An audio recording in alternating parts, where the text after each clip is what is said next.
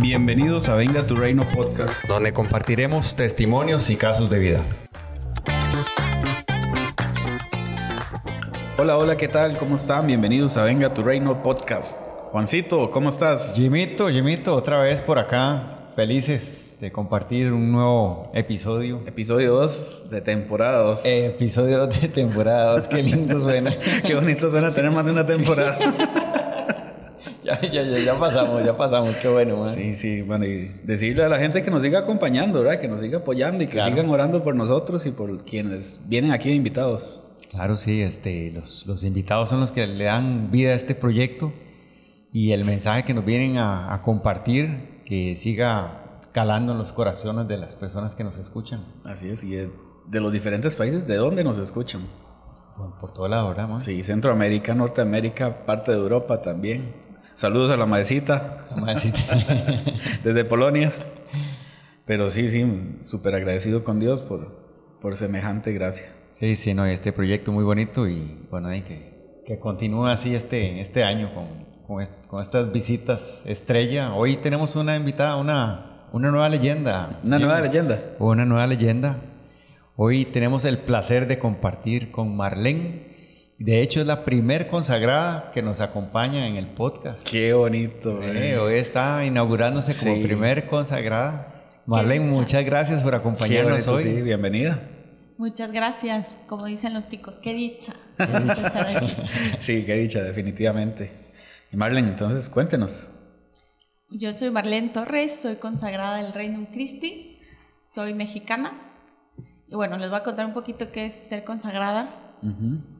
Eh, las consagradas eh, del Reino Christi pertenecemos a la familia del Reino Christi, que está conformada por los legionarios, las consagradas y consagrados y los laicos. Que los legionarios son los sacerdotes, ¿verdad? Sí, son los sacerdotes. Uh -huh. Somos, ¿no? todos conformamos esta familia que Dios pues, ha inspirado y nos ha querido regalar.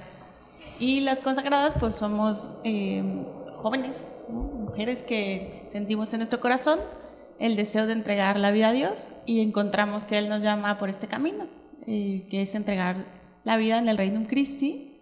Hacemos promesas, votos, perdón, votos de castidad, pobreza y obediencia. Mm. Vivimos en comunidad y desarrollamos un apostolado pues para extender el reino de Cristo. La mayoría de nosotras estamos en obras educativas, en colegios, universidades o en secciones del Reino Christi, que es acompañando a laicos, a señores, señoras, eh, chicas y, uh -huh. y, adolescentes. Entonces, yo, vamos a ver, yo que tenía como el concepto que solamente se enfocaban como en jóvenes, también a señores y señoras les dan algún acompañamiento. Bueno, sí, hay consagradas que se dedican a acompañar la pastoral de adultos y están ahí con los señores ah, qué y señoras. La, en verdad, mayormente con las señoras. Sí, sí, me imagino. Y a los padres les dejamos a los hombres que se entienden mejor. ¿Cómo cuántas consagradas hay? Somos alrededor de 500. 500. 500 sí. alrededor wow. del mundo. Alrededor del mundo. Wow. Sí, Qué bonito. Por Qué todas montón. Bueno, suena un montón, ¿verdad? Si lo vemos, si lo mencionamos. Vamos a ver, sí, la, la mies, falta, la mies falta. necesita mucha sí. más. Sí, pero sí, bueno, sí. este, qué, qué, qué bendición, 500 almas dedicadas a, al servicio de la iglesia. Sí, hay que pedirle al Señor, ¿verdad? Que sigan sí, llegando, que siga porque creciendo. necesitamos, bueno, el mundo necesita, ¿verdad? Muchas vocaciones. Muchas vocaciones. Exacto. Vale, bueno, cuéntenos cómo es, cómo es su historia, cómo llega ese convencimiento a su vida de, de que quiere entregar su vida en esta consagración.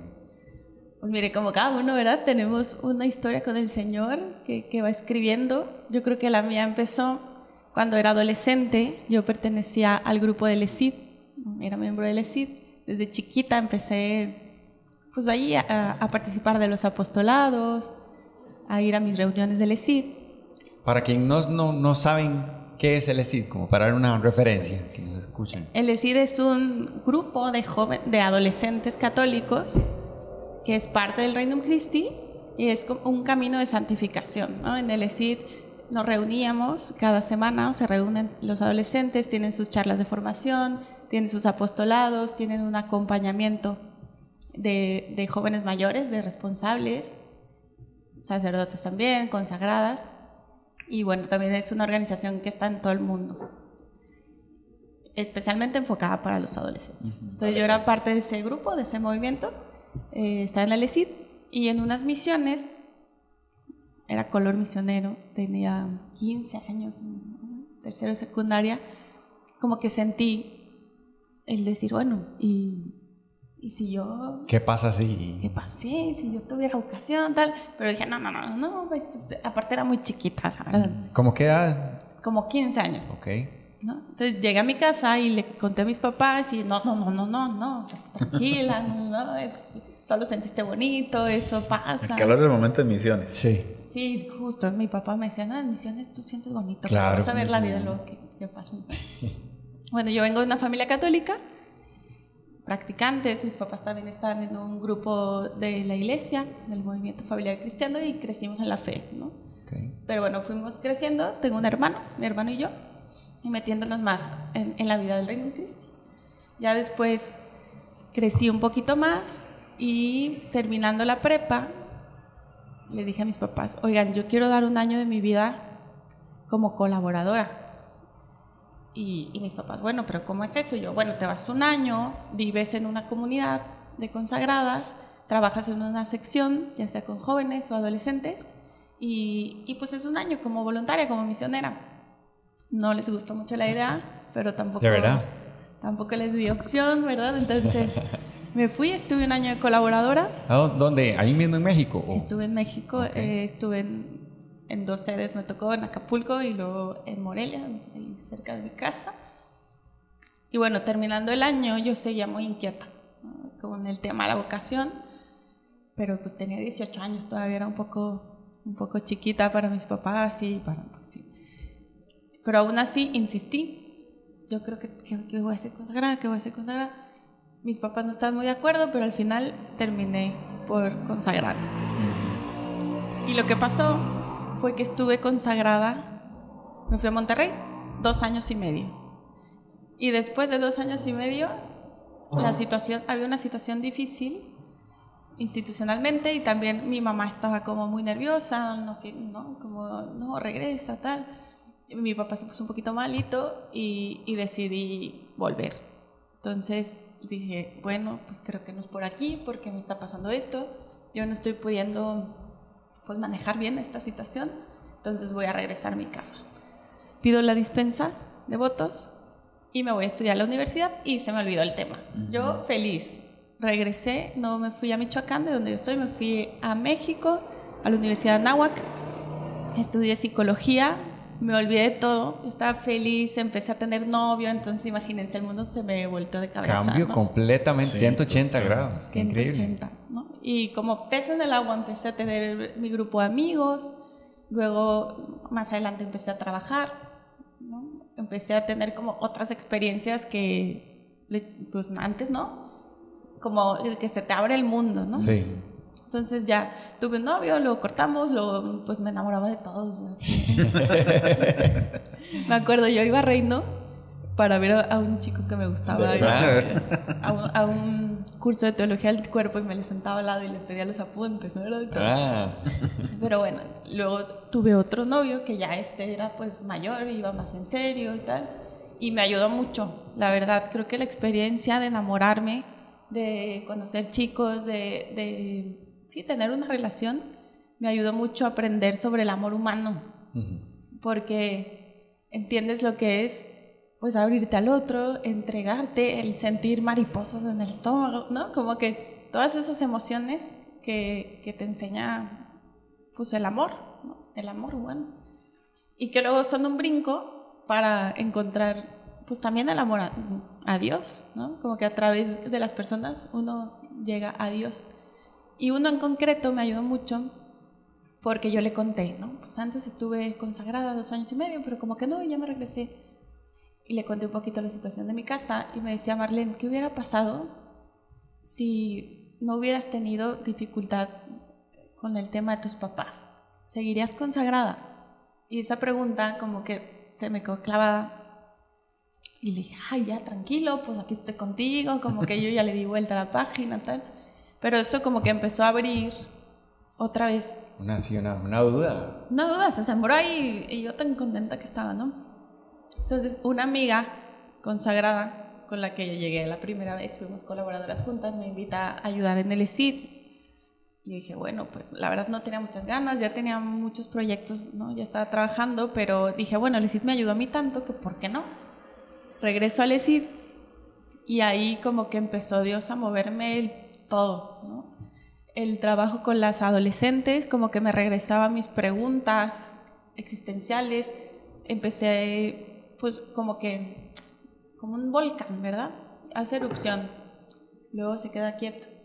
Pero de repente empieza a moverse otra vez todo y como que va a volver a salir la lava y va a volver a hacer erupción. Como que esa fue mi experiencia. Cuando me volví a acercar a la fuente, empezó a salir el agua. Pero dije, no me voy a preocupar porque yo tengo mi novio y estoy bien. Ya, ya, ya tomé la decisión, ya. Sí. No hay nada que pensar. Nada. Pero el Señor me seguía insistiendo, Jesús, ¿no? Y me acuerdo que en la universidad pues tenía que hacer materias electivas. Y yo metí misiones porque dije, no me va a quitar tiempo, no tengo que ir a clases, nomás me voy una semana de misiones y ya palomé una materia. Salgo, salgo de eso. Rapidito. Me voy de misiones y eran de construcción, ni siquiera era evangelizar ni nada, era construir una parroquia en un pueblo perdido en la Riviera Maya. Y era mixto. Pero en esas misiones me quedó en el corazón el, ¿cuál es tu norte? Me acuerdo que, no sé, un consagrado nos dio una meditación o algo. ¿Cuál es tu, cuál es tu centro? ¿Qué quieres en la vida? Y yo ya estaba por graduarme y dije, bueno, voy a empezar a proyectarme profesionalmente. Se me quedó dando vueltas. Después unos meses después me fui con mis primas otra vez a la Riviera Maya, pero ya no de misiones, ya me fui a pasear. A pasear. Una se casaba, entonces nos fuimos de viaje juntas. Y me acuerdo que estábamos en un bar, ahí, en un antro, y me de, repente como que me paré a ver, ¿no? Y, y vi todo.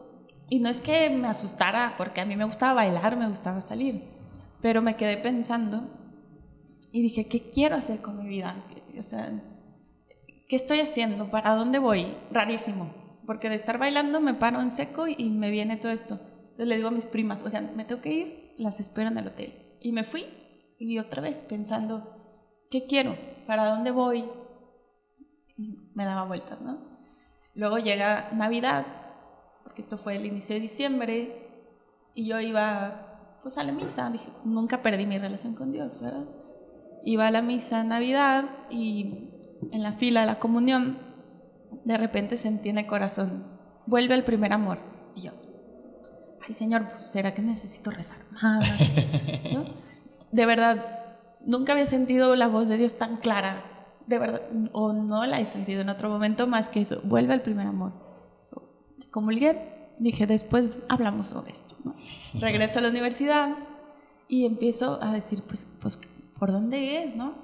Ya empecé a ayudar en el ESID más comprometida y me piden después ayudar en el verano de colaboradoras ESID. Es un mes en el que miembros del ESID, niñas de distintos países y de México, se reúnen, ¿no?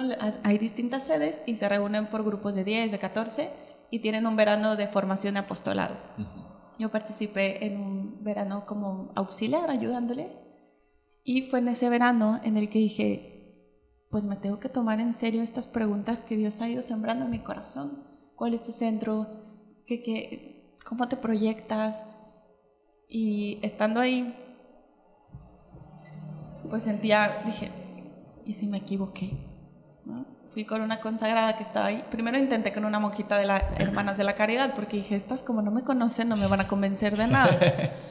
y estábamos en un apostolado con las hermanas de la caridad y le digo a la hermana, hermana, ¿puedo preguntarte algo? Me gustaría hablar contigo. Y su respuesta fue, mira, nosotras no nos dedicamos a escuchar a las personas, nuestro carisma es cuidar a los enfermos, entonces pues no damos dirección espiritual. Caramba. chin, ¿ahora qué hago? Y en eso dije, pues nada, le voy a tener que contar a, a esta consagrada que está aquí. Y me siento con ella y le digo, pues Marilu, es que no sé si me equivoqué. Y ella, ¿de qué? Y de, pues es que tú conoces que fui consagrada y volví. Y me dice, tranquila, ya tienes novio, métete a tu relación, sé feliz. O sea, es cuestión de cerrar un círculo, ¿no? Hija, buenísimo, me convenciste, vamos adelante. Termina el verano. Ya tengo el visto bueno para continuar con mi vida normal. No, y, sí, dije, ya, cerrado el tema, en un cajoncito y pum. Pero termina el verano, regreso y, el, y pues mi novio me invita a comer, ¿no? Y terminando la comida yo estaba emocionada contándole, no, es que el verano y conocí a no sé quién y la voy a volver a ver y quiero hacer tal. Y me dice, oye, oye, oye, pues ya no, me dice, ya mejor hay que pensar en un proyecto de vida juntos. Y ahí fue cuando dije, de verdad, wow. ¿no?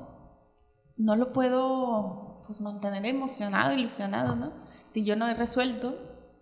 Entonces, poquito después, como dos semanas, pues le tuve que decir, oye, pues, ¿qué crees? No lo tenía planeado. Cuando tú me preguntaste, fui sincera, pero surgió otra vez este deseo en mi alma, ¿no? Y él, pues, me dijo, bueno, pues si es de Dios, adelante, ¿no? ya no nos volvimos a ver y empecé pues a tener pues mi dirección espiritual, pero leve, pues leve, ¿no? Como diciendo, bueno, pues vamos viendo. Y en el Inter pues seguía saliendo con algunos niños, porque decía, pues mientras no esté comprometida, vamos a ver, ¿no? Poquito a poco.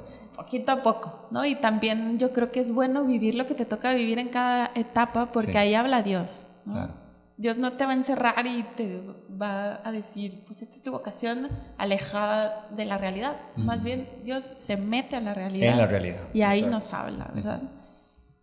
Entonces fui a visitar a mis papás, a mi casa, y pues yo tenía una cajita donde guardaba todas mis cositas de misiones, de LECID, mis cartitas que le hacía Jesús, todo, ¿no? Como todo lo guardaba. Mis diplomitas de esos tiempos. Y vi una carta que le había escrito a mis papás cuando tenía pues 15 años. Y en esa carta les decía, pues que yo tenía inquietudes vocacionales. Y les decía, es como tener un imán en el corazón, como algo que te jala, que te impulsa, que te lleva constantemente y con mucha fuerza a Dios. Y cuando leí eso, como me sorprendí mucho porque cuando hablé con esta consagrada, la imagen que se me venía para poderle explicar lo que yo sentía, le decía, es que Marilu es como tener un imán en el corazón. Y luego leo la carta, ya no me acordaba que la he escrito y dije, han pasado 12 años y la experiencia ha sido la misma. 12 años después. Entonces dije, pues cuando hay una permanencia en el tiempo, pues puede que sí sea de Dios. Y ahí dije, bueno, tengo que hablar con mis papás. Entonces otra vez. Ellos ya no se lo esperaban, yo ya estaba graduándome, ya estaba trabajando, ya tenía novio. Y me tuve que sentar y, decirles, pues miren, me pasa esto. Y recorrer juntos mi historia y contarles. Y mi mamá me dijo, bueno, vamos a tener todos como familia un nuevo comienzo, con, contigo, con tu vocación. Y ya a los seis meses ya estaba empezando el proceso vocacional, ya me había ido a Monterrey Ahí tenemos nuestro candidatado, que son dos años de preparación, de discernimiento, para ver si Dios te pide la vida consagrada. Y así ves que sí, eh, hace los primeros votos. Entonces me fui a Monterrey. Entré, de verdad, no, no les miento, como pez en el agua. Me sentía feliz. A gusto. totalmente feliz. Y es verdad que, claro que cuesta dejar cosas, ¿eh? no crean, ¿no? Porque justo me estaba graduando. Fui a un congreso y me saqué una beca para una maestría me ofrecieron ascenderme en el puesto que tenía. Trabajando en un colegio, estaba muy contenta. Y como que todo, aparentemente el mundo se pone a los pies, pero el Señor te pide que dejes todo y dices, ¿en qué momento, verdad? Pero yo creo que Dios da la fuerza, da el impulso para poderlo hacer. Y, y, bueno, entré y de verdad con luchas normales, pero muy feliz. Y Dios fue confirmando hasta que pues me di cuenta que sí, que sí era mi vocación. Hice votos otra vez. Aparte fue muy simpático porque la primera vez cuando tenía 18 años que me consagré, todo mi, mi, grupo, mi generación fue el 15 de agosto, pero como yo no tenía permiso de mis papás, me esperé una semana más. Me tocó el 22 de agosto. Todas el 15 y yo el 22. Y ahora, mi segundo, le digo, mi segunda vuelta. Justo estuve yo sola y el 22 de agosto cayó por casualidad en, sábado. y dije, ¿cómo Dios va armando todo y nos va, pues sí, llevando y confirmando? Qué bonito, ¿verdad? Como fue, te, te, fue acompañando en todo el proceso. Pero me, me, queda siempre la duda, cuando, cuando volviste a hablar con tus papás, ¿cómo fue esa, ese proceso? Vamos a ver, ellos ya, de igual forma ellos habían cerrado el capítulo. Totalmente lo habían cerrado, más mi mamá, él con candado, ¿no? Miren, sinceramente, para ellos ha sido un proceso también muy largo. Hasta el momento. Hasta el momento. Empezó cuando en mis 15 años se los manifesté por primera vez y ha ido en el tiempo. Pues yo creo que no, no es fácil, ¿verdad? Si uno como hijo pues le cuesta dejar a los papás cuando estás siguiendo un proyecto que apasiona tu corazón, me imagino que para ellos será mucho más difícil porque no lo sienten en el corazón. Yo sí lo siento, siento la invitación de Dios, el fuego, pero ellos como papás, lo único que sienten es que... Se les va la hija. Los estás abandonando. Mi mamá me decía, es que me estás abandonando. Pero yo creo que poco a poco, ¿no? Y eh, lo he visto en mi caso, que Dios es fiel. Y se va metiendo y se va metiendo el corazón de mi mamá y el corazón de mi papá y se va haciendo presente, ¿no? De hecho, antes de venir para acá, en el camino mi papá me manda una foto. Pues estaba en, adoración, fue con mi mamá, ¿no? Y es algo que a mí me da mucho gusto, me llena el corazón de decir, pues mira, Dios ya, ya los está conquistando, ya está sobre todo dando consuelo y fortaleza. Porque siempre me decían, cuando Dios llama a alguien de la familia, llama a toda la familia. Cierto, cierto. Entonces, pues ahí... ¿Hace cuánto fue que, que, se dio el que volviste? ¿Cuántos? Hace cinco años y medio. Cinco años. ¿Y pasó fuera? digamos, cuando dejó de ser consagrada, ¿cuánto tiempo estuvo? Seis años y medio. Seis años y medio. o sea, y perduró seis años y medio. Hay puntitos o alarmitas que le seguían diciendo, venga a la vida consagrada. Pues yo no lo percibí así. Ya fue el último año, antes de venirme, cuando fue muy claro de, de Dios, ¿no? Y también ha sido para mí, o fue en el momento, un proceso de decir, pues me, me equivoqué o no, era plan de Dios o no, porque luego a uno le entra la culpa de decir, no le respondí a Dios cuando ya era consagrada y me fui. Cierto, sí. ¿Y cómo voy a volver? Pero ha sido entender que todo ha sido parte del plan de Dios, ¿no? Como les decía, el poder ir a la universidad, el poder tener la experiencia de tener un novio, de trabajar, de ¿no? ganarte la vida, es algo que también como persona me ha construido mucho y que ahora pues que he vuelto, encuentro que Dios me ha dado herramientas para vivir ahora mi misión, la vida consagrada. Luego te encuentras a niñas que te cuentan eh, pues situaciones que, que, tú viviste y las puedes entender mejor o puedes...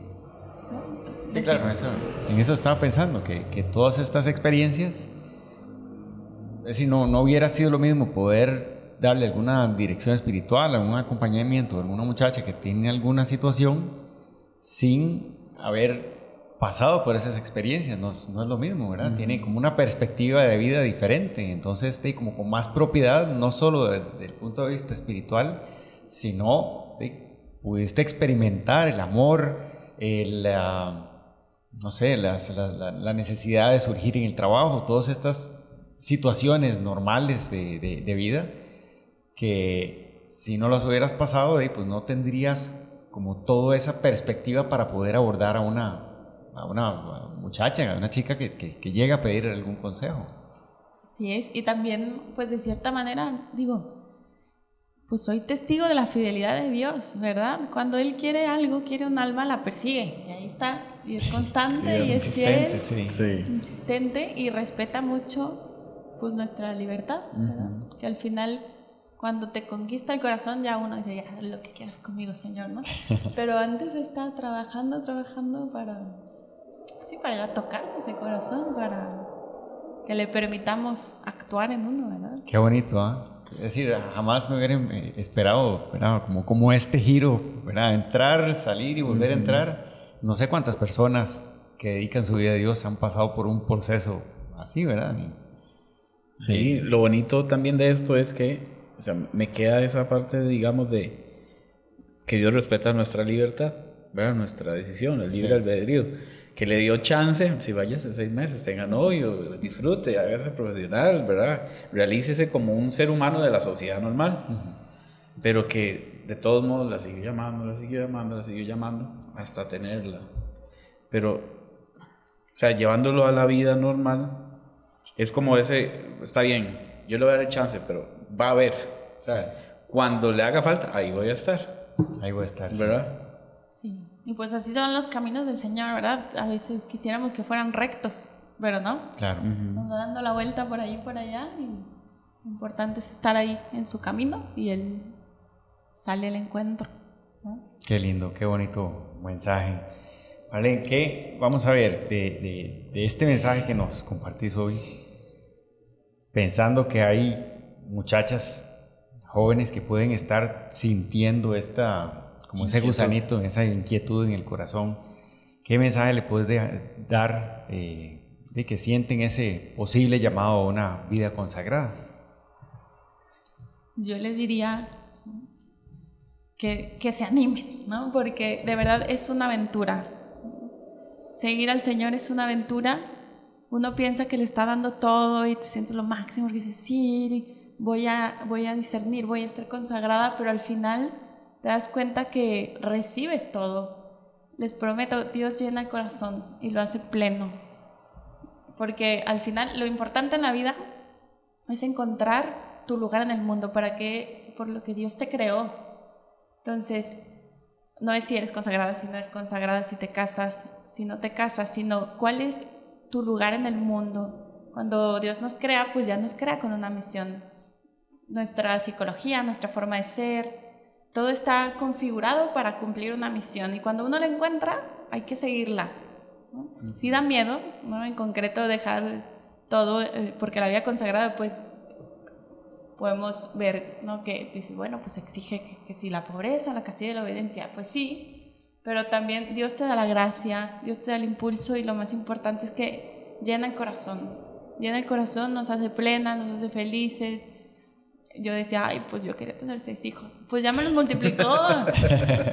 Llego a un lugar y te regala uno, si llegas a otros y te regala otros, y dices, pues yo quería tener familia. Ahora yo estoy de paso por Costa Rica, pero les puedo decir, siento que aquí ya tengo una familia, ¿no? Como el Señor bendice, multiplica, te da padres, te da hijos, te da hermanos, y es fiel. O sea, si, si siente alguna, algo en el corazón, pues no lo deje pasar éntrele, sea valiente y con la confianza de que Dios es fiel y te quiere feliz. Qué feliz, qué bonito. eso fue, digamos, en el caso de que alguna muchacha o muchacho inclusive sienta la inquietud de, de la vida consagrada. Pero ¿cómo abordar el tema con, con los papás? Porque ciertamente, como nos, nos estaba contando, o sea, fue un poquito o ha sido un poquito difícil el proceso para con sus papás. Pero yo siento, o a lo mejor este, algún muchacho o muchacha que está sintiendo la inquietud también es, ¿cómo le digo a mis papás? ¿Verdad? Porque yo estoy en la U, o estoy terminando el cole, o no sé. Pero entonces, ¿cómo le digo a mis papás que quiero ser consagrado, que quiero ser monja o que quiero ser sacerdote? ¿Cómo, cómo les entro? Sí, sí, sí, digamos, tal vez un tip o no, de la parte suya que sí lo sentó y como que hizo el, el, recorrido por toda su vida de cómo Dios iba actuando, digamos, en usted a través del tiempo, pero un tipcito tal vez que le diga a los, a los jóvenes de cómo abordar el tema con, con sus padres. Pues precisamente lo que a mí me ayudó fue poderlos sentar y hacer el recorrido, porque luego, a ver, con los papás no siempre compartimos lo que sentimos, lo que nos pasa y, y, luego no nos entienden, nos ven entrar, salir, dices alguna cosa, todo bien, bye, pero no saben lo que vives por dentro. En el momento en que uno se sienta y empieza a abrir el corazón, te haces vulnerable, les cuentas lo que te da un poquito de pena a lo mejor, ellos son capaces de entendernos, ¿no? Porque a veces yo creo que también de chiquita, pues yo no les contaba nada, entonces mi mamá era como, eres muy chiquita y como seguro le están lavando la cabeza, ¿verdad? El coco wash, me decía. Pero ya mayor, que, que estaba más madura y que podría entablar una conversación más profunda con ellos, pues yo les diría eso, siéntense con sus papás y vayan recorriendo su historia con Dios, compártanse, compartan su historia, abran su corazón con ellos y también háganles saber cómo ellos han sido parte de este llamado, de esta vocación, ¿no? Yo les decía, ustedes me enseñaron a rezar, ¿no? Pues de, de, la casa viene la fe, en mi caso, ¿verdad? Habrá que otros casos que no, pero de cierta manera el poder compartir con los papás creo que, que puede pues tocarles el corazón, porque al final los papás nos quieren felices. Es el deseo más profundo, yo creo, de un papá que su hijo sea feliz. Y cuando logra ver que es algo genuino, que es algo que de verdad va a hacer feliz a su hijo, aunque pase un poco de tiempo, aunque sea renegando, pero yo creo que puede aceptar y funcionar. Bueno, al menos a mí el ir compartiendo con mis papás es algo que me ha ayudado y a ellos también, como hacerlos parte de mi vida y de mi realidad, ¿no? Porque si los mantenemos al margen no van a entender. Sí. Y es que sí, todas las vacaciones nacen de la familia, ¿verdad? Cierto, sí. Sí, sí, estaba, estaba justamente pensando eso. Sí. Y eso mismo, que, que, que los papás, sí, son, son los que te enseñaron a rezar, son los... bueno, y es que si no son los papás, pues es la abuelita o los tíos, o no sé. Resulta, bueno, el, sacerdote amigo de nosotros, que ya es sacerdote ahora a finales de diciembre, que... Ah, qué bueno. Que se, se, ordenó como presbítero, pero era la diócesis de, de, Costa Rica, bueno, de San José. Y él decía eso en, en, su primer misa.